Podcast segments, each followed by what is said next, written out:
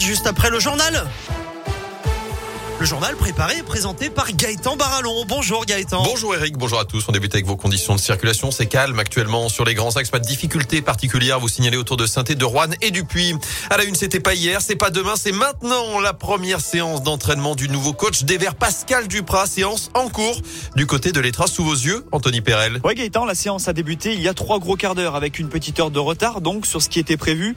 Pascal Duprat qui avait déjà vu les joueurs hier soir a pris le temps de rediscuter à nouveau avec eux ce matin avant l'entraînement.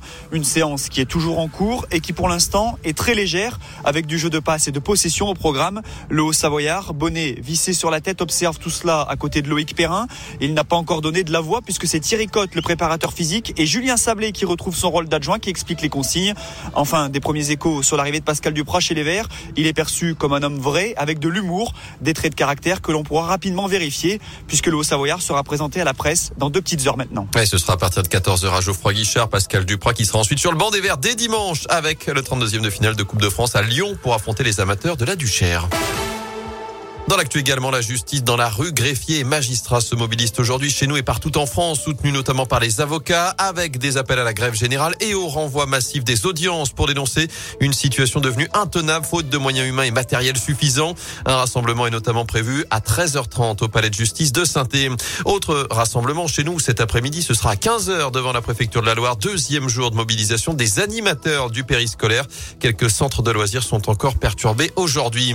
Éviter la grève et sauver les vacances de Noël sur les rails. C'est l'espoir du gouvernement et du patron de la SNCF en pleine négociation avec les syndicats en ce moment. Une grève est annoncée dans les TGV pendant les trois week-ends des vacances, dès vendredi donc. Le ministre des Transports dit ce matin qu'un accord pourrait être trouvé dans la journée. Les cheminots demandent notamment des embauches et des hausses de salaire ainsi que la prime Covid. Nouveau record en France, près de 900 000 injections de vaccins anti-Covid ont été réalisées hier, dont 820 000 rappels, alors que les premiers passes sanitaires sont désactivés à partir d'aujourd'hui pour les plus de 65 ans qui n'ont pas encore effectué ce rappel vaccinal et qui ont reçu leur dernière injection il y a plus de 7 mois désormais avant le 15 mai. C'est aujourd'hui également que s'ouvre la campagne de vaccination pour les enfants de 5 à 11 ans à risque de faire une forme grave ou vivant avec un proche immunodéprimé. À suivre également le grand oral d'Emmanuel Macron. Le chef de l'État s'exprimera pendant deux heures ce soir lors d'une interview enregistrée et diffusée sur TF1 et LCI. L'occasion de faire le bilan notamment de son quinquennat.